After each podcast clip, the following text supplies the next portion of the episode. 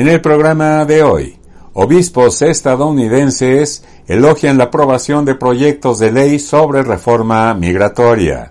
Demócratas pro vida en Estados Unidos organizan el Día de Acción en apoyo de la enmienda Hyde. La inseguridad alimentaria empeora en muchos países, advierte Catholic Relief Services. Obispos españoles rechazan nueva ley de eutanasia y promueven la objeción de conciencia. Obispo católico inglés teme que la vía sinodal de Alemania conduzca a un cisma de facto. Absuelven a ex sacerdote acusado de abusar de adolescente, pero diócesis se solidariza con las víctimas. Papa elige Ciudad Latinoamericana como sede del Congreso Eucarístico Internacional 2024. Padre Monroy señala que las parejas verán en la miniserie situaciones que enfrentan a diario. Queridos amigos, buenas tardes, buenas noches. Soy Jorge Casillas y los saludo con mucha alegría y con mucho ánimo transmitiendo para ustedes las buenas noticias católicas dentro del territorio Vamos en la diócesis de Querétaro en esta nueva emisión que corresponde a hoy lunes 22 de marzo del 2021. Así comienza este recorrido por nuestro mundo católico en BNC Noticias. Bueno, y el santoral de hoy, queridos amigos, 24, miércoles 24 de marzo, Santa Catalina de Suecia. Esta es su historia. El Santo del Día. Una luz que guía nuestro caminar.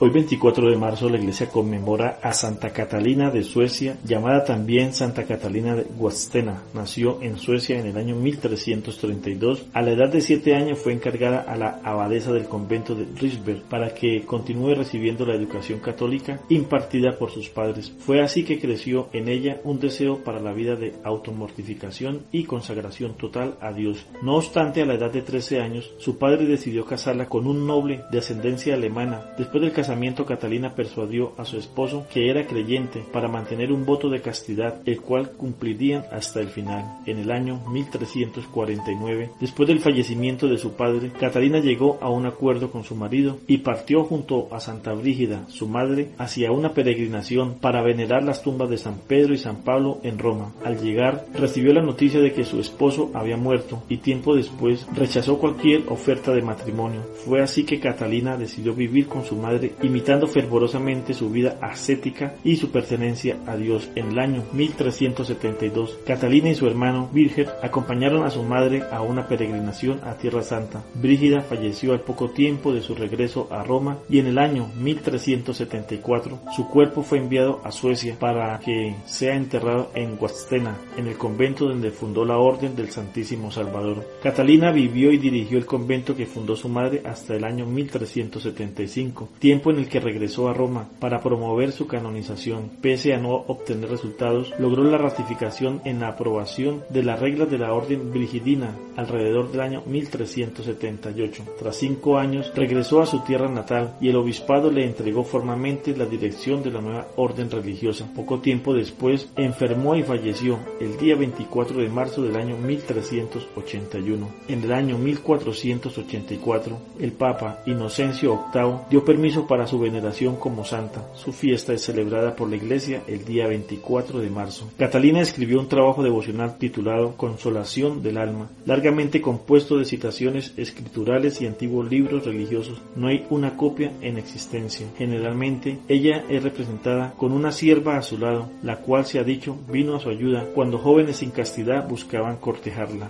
Santa Catalina, Dios te dio la gracia de poder predecir sobrenaturalmente muchas cosas. Tu alma inmaculada estuvo siempre dispuesta en el ejercicio de la confesión diaria y permitiste gracias a tus obras la confesión de aquellos que arrepentidos en la hora de su muerte recurrieron a ti para que los ayudaras a conseguir la confesión. Intercede por nosotros ante el Señor para que nuestras almas recurran al sacramento de la confesión con más frecuencia y seamos dignos hijos de Dios que llevan la buena noticia del Evangelio Evangelio a todos aquellos que nos rodean. Queremos ser fieles a Cristo. Ayúdanos, te lo pedimos. Ora por nosotros, que podamos vivir fielmente nuestra vocación y que tendamos siempre la perfección por nuestro Señor Jesucristo, que vive y reina por los siglos de los siglos. Amén. En este día también la iglesia recuerda a San Agapito de Sinada, obispo, San Oscar Romero, arzobispo y mártir, Beata María Serafina del Sagrado Corazón, fundadora, Beato Juan del Báculo, monje y presbítero.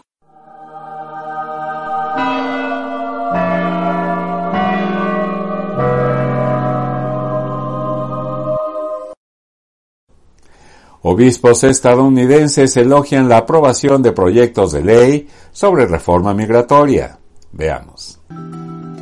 La Conferencia de Obispos de Estados Unidos elogió a la Cámara de Representantes del país por la reciente aprobación de dos proyectos de ley de reforma migratoria e instó al Senado a seguir su ejemplo. Y es que el jueves pasado, la Cámara norteamericana aprobó la Ley de Promesa y Sueño Americano y la Ley de Modernización de la Fuerza Laboral Agrícola. Estas nuevas disposiciones otorgarían el estatus de residente permanente condicional a los inmigrantes elegibles que ingresaron ilegalmente a los Estados Unidos como menores. De igual forma, estos brindan el estatus de protección temporal, TPS, a inmigrantes de ciertos países que enfrentan crisis humanitarias, protegiéndolos de la deportación por un periodo determinado de meses. Cabe recalcar que, entre otros requisitos, estas personas deberán pasar una verificación de antecedentes para definir si es que están aptos de recibir el estatus de residente permanente. En esa línea, en una declaración conjunta encabezada por el presidente del episcopado estadounidense, Monseñor José Gómez, los prelados aseguraron que las normas aprobadas ayudarán a muchos inmigrantes trabajadores a alcanzar su potencial dado por Dios, no solo para su beneficio personal, sino para el de todo el país. Es preciso mencionar que el presidente Joe Biden ha ofrecido su apoyo hacia ambos proyectos de ley.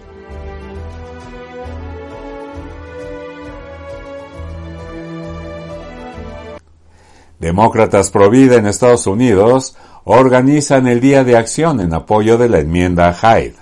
Vea usted. Hace poco el grupo estadounidense Demócratas por la Vida de América anunció que organizará para el próximo 10 de abril del 2021 el denominado Día de Acción en apoyo de la enmienda Hyde. Como se sabe, esta norma, que lleva el nombre del difunto congresista Henry Hyde de Illinois, es una política federal de larga data que prohíbe el uso de los fondos de los contribuyentes para abortos electivos.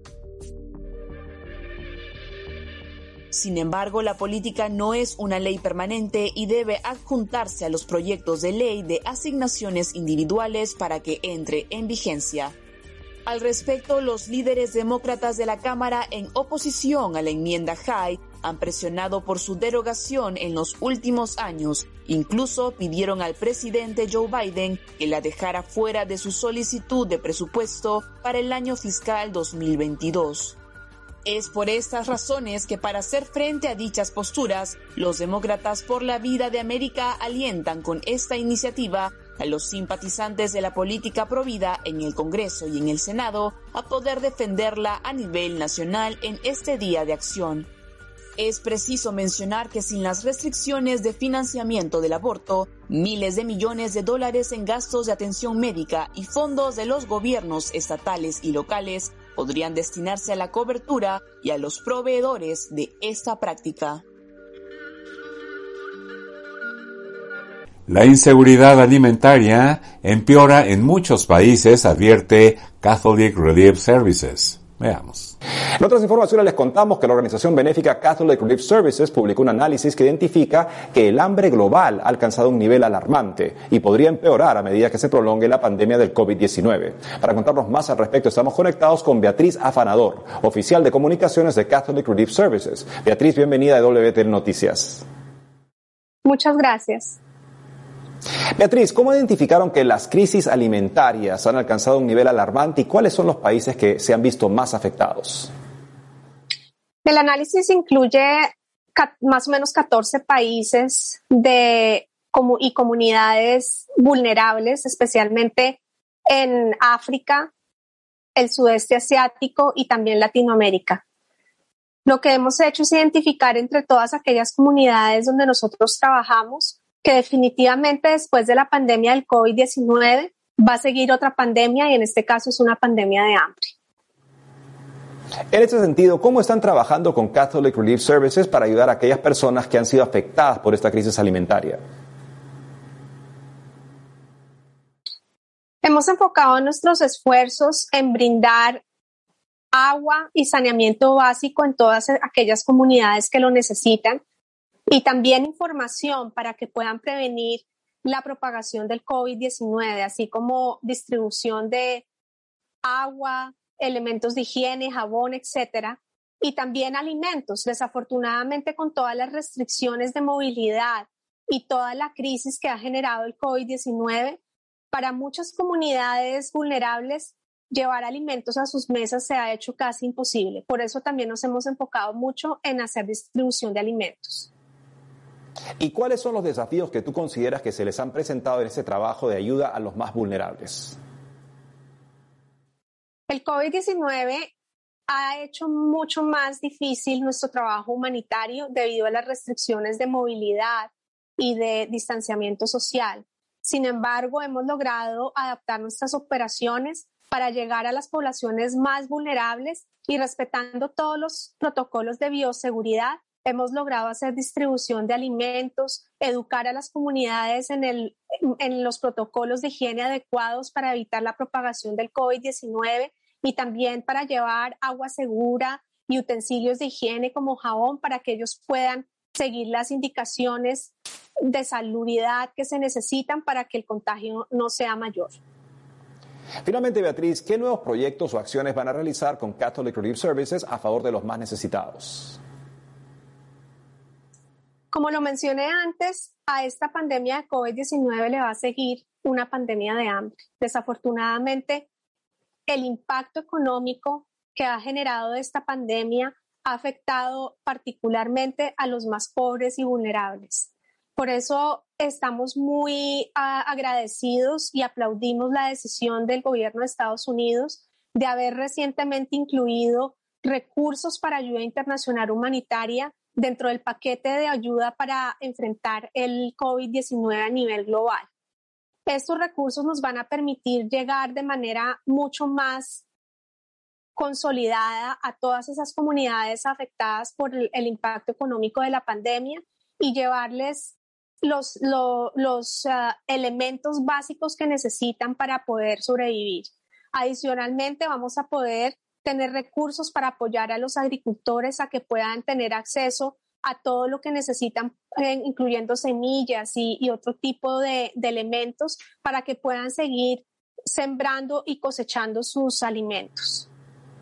Beatriz Afanador, oficial de comunicaciones de Catholic Relief Services, gracias por habernos acompañado hoy en EWTN Noticias. A ti, muchas gracias. Gracias nuevamente, Beatriz. Vamos a la pausa, queridos amigos, ya regresamos en un momentito. No se vayan.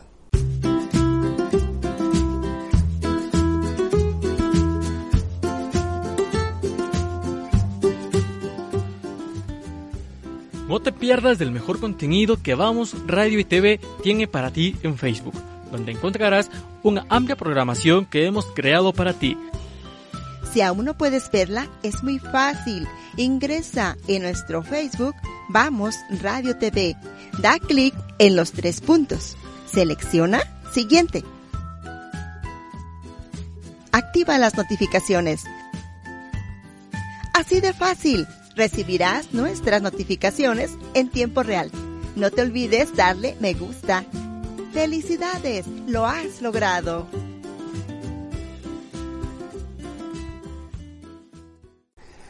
Gracias amigos por permanecer con nosotros. Ya estamos de vuelta y directo a las noticias.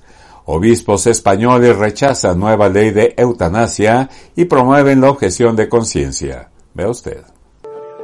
Los obispos españoles, por medio de su secretario general, Monseñor Luis Javier Argüello, rechazaron la reciente aprobación de la ley de eutanasia en el Congreso de los Diputados e hicieron un llamado a promover la objeción de conciencia de los médicos que no deseen participar en el suicidio asistido. En esa línea, el texto aprobado desprotege al paciente al incluir la posibilidad de que una tercera persona, ya sea un familiar o incluso un médico, puedan firmar la solicitud de eutanasia en caso de que el enfermo no pueda hacerlo. Además, prioriza esta práctica sobre los cuidados paliativos como alternativa al sufrimiento de los pacientes graves. Frente a esto, Monseñor Argüello envió un audio a los periodistas del país en el que definió la aprobación de dicha disposición como una mala noticia, ya que según argumentó, desgraciadamente se ha buscado la solución de evitar el sufrimiento, provocando la muerte de quien sufre. Por su parte, el presidente de la Conferencia Episcopal Española y arzobispo de Barcelona, Cardenal Juan José Omeya, publicó un mensaje en su perfil de Twitter en el que cuestionó cómo podrían considerarse una sociedad avanzada aprobando una ley que empuja a los enfermos a tirar la toalla y a terminar su existencia. Asimismo, el vicepresidente del episcopado y arzobispo de Madrid, cardenal Carlos Osoro, publicó un tuit en el que señaló que la pandemia debe provocar un cambio de paradigma, pasar de la búsqueda egoísta del propio bienestar al cuidado del prójimo. Por ello, indicó que es dramático que hoy en el país se apueste por la eutanasia.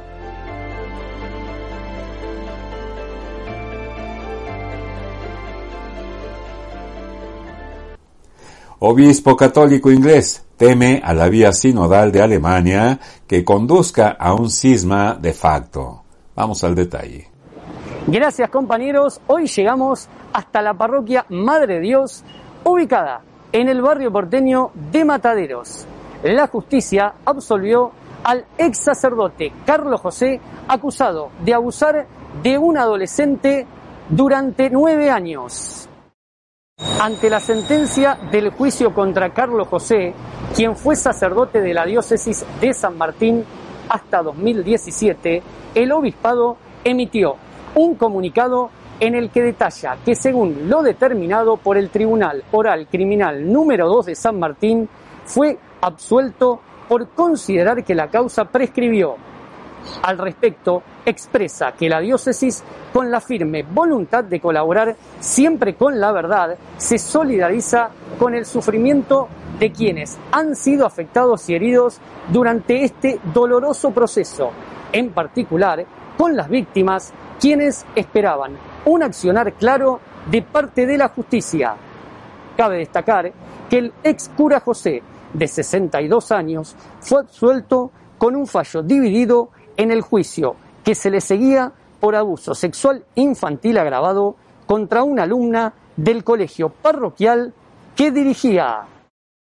En otras noticias, se llevó a cabo la reunión semipresencial de la Comisión Permanente de la Conferencia Episcopal Argentina. Estuvieron reunidos los obispos argentinos, la Comisión Permanente en la 187 reunión de este organismo de la Conferencia Episcopal Argentina. Los obispos reunidos comenzaron a delinear los temas y la agenda de la próxima asamblea plenaria. Compartieron información de las distintas comisiones episcopales, como así también la conformación de la nueva Comisión Nacional de Justicia y Paz, que depende de la Comisión de Pastoral Social. Pero sobre todo los obispos dieron gracias al Papa por su magisterio, por su ministerio en este nuevo aniversario de su elección pero especialmente por lo que significó el viaje apostólico a Irak. Los obispos argentinos manifestaron este enorme gesto, esta enorme capacidad del Papa de llevar adelante la Fratelli Tutti ahora con gestos y palabras en su visita a Irak. Para finalizar, a través del proyecto educativo de la parroquia San José, la diócesis de San Justo inauguró la escuela primaria Papa Francisco. Este proyecto arrancó pensando en las necesidades que tenemos en nuestros barrios. Es uno de los derechos que tenemos que seguir abordando, que es la educación.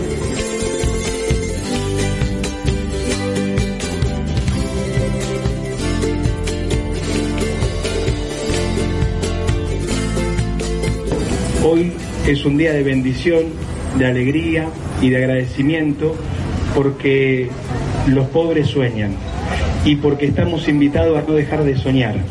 Soñemos con una escuela secundaria acá, soñemos con un jardín, soñemos con casas dignas para Puerta y para San Petersburgo, soñemos con que todos tengamos lugar en la vida, con que nadie sobre, con que nadie sea descartado, con que todos encontremos una familia que nos aloja, nos recibe con amor y nos enseña a ser felices con los demás.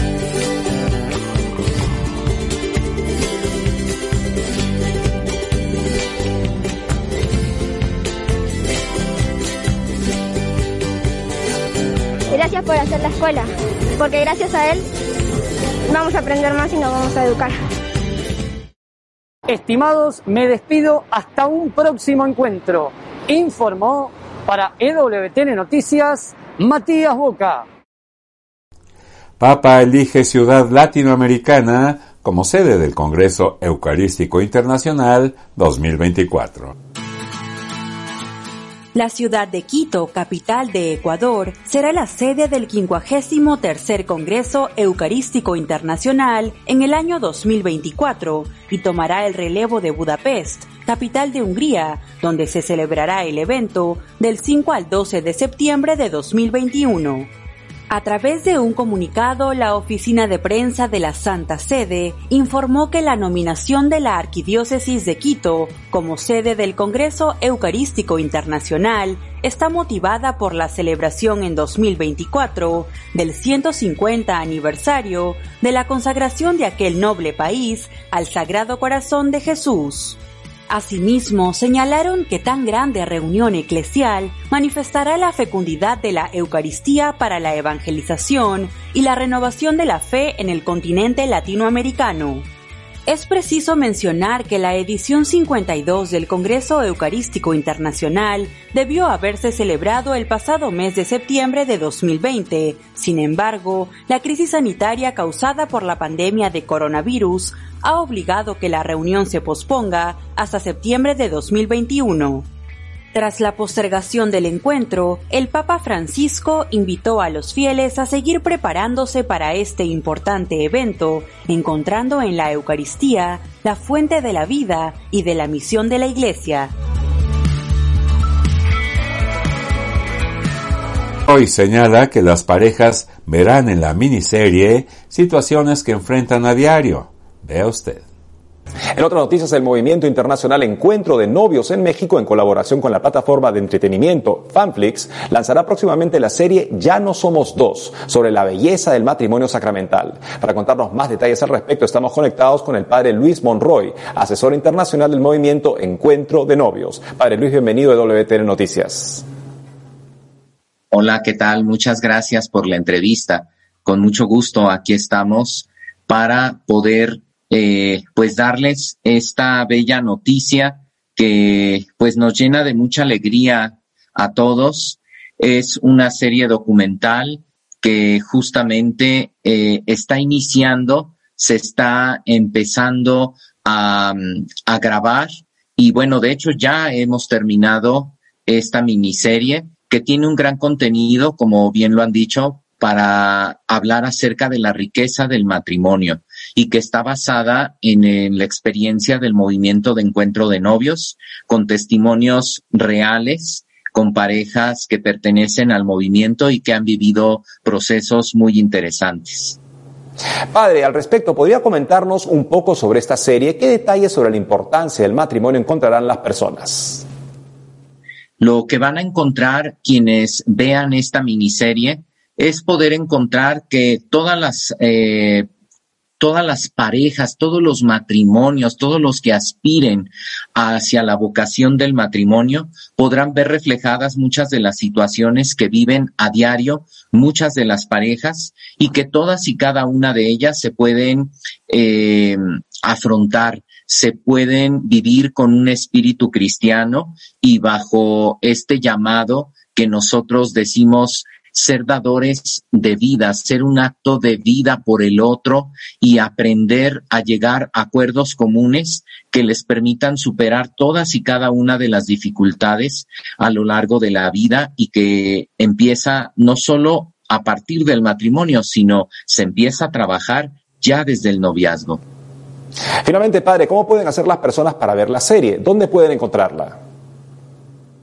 Esta la pueden encontrar en una plataforma mexicana que ya está difundida a nivel internacional y que se llama fanflix.mx. En esta plataforma pueden suscribirse e incluso poder encontrar por el lanzamiento de la miniserie eh, un descuento especial que corresponde a 225 pesos mexicanos o lo equivalente que serían 11 dólares por todo el año. Es realmente una oportunidad única que eh, está habiendo. Entonces, ¿qué hay que hacer? Entrar a eh, el buscador y poner fanflix.mx. Ahí le pueden poner además fanflix.mx diagonal encuentro diagonal ECN y los llevará en automático ya con un código aplicado para que puedan eh, pagar esa, e, esa cuota mínima porque realmente es casi el 60% de descuento respecto de lo que normalmente cuesta suscribirse. Además de ser una plataforma muy rica ya en contenidos de películas, documentales, series, muchas homilías, reflexiones de sacerdotes eh, tiene sección de niños también y que lo que cuida y protege mucho esta plataforma es cuidar los valores en familia, los valores cristianos. Así que vale mucho la pena poder suscribirse y poder entrar. Padre Luis Monroy, gracias por habernos acompañado hoy en EWTN Noticias. Un placer. Gracias. Así es como llegamos al final de esta emisión BNSE, pero antes nos despedimos con nuestra oración. Así como nuestro primer pensamiento del día debe ser para Dios, también debe serlo el último. No se te pase nunca por alto la oración de la noche antes de acostarte. Padre mío, ahora que las voces se silenciaron y los clamores se apagaron, Aquí, al pie de la cama, mi alma se eleva hacia ti, para decirte creo en ti, espero en ti, te amo con todas mis fuerzas, gloria a ti, Señor. Deposito en tus manos la fatiga y la lucha, las alegrías y desencantos de este día que quedó atrás. Si los nervios me traicionaron, si los impulsos egoístas me dominaron, si di entrada al rencor o a la tristeza, perdón, Señor ten piedad de mí. Si he sido infiel, si pronuncié palabras vanas, si me dejé llevar por la impaciencia, si fui espina para alguien, perdón Señor. No quiero esta noche entregarme al sueño sin sentir sobre mi alma la seguridad de tu misericordia, tu dulce misericordia enteramente gratuita, Señor. Te doy gracias, Padre mío, porque has sido la sombra fresca que me ha cobijado durante todo este día. Te doy gracias porque invisible, cariñoso, envolvente, me has cuidado como una madre a lo largo de todas estas horas.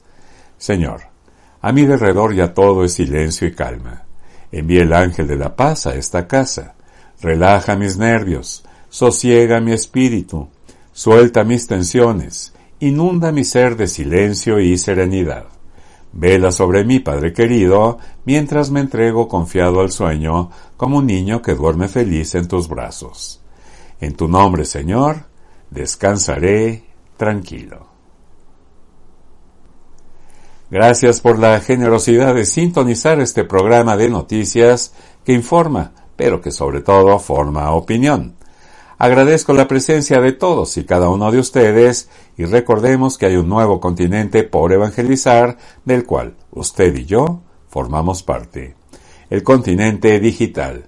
Que pasen esta noche llenos de Dios. Que Dios bendiga su descanso y nos vemos si Dios quiere mañana jueves. Muchas gracias. Hasta pronto. Adiós.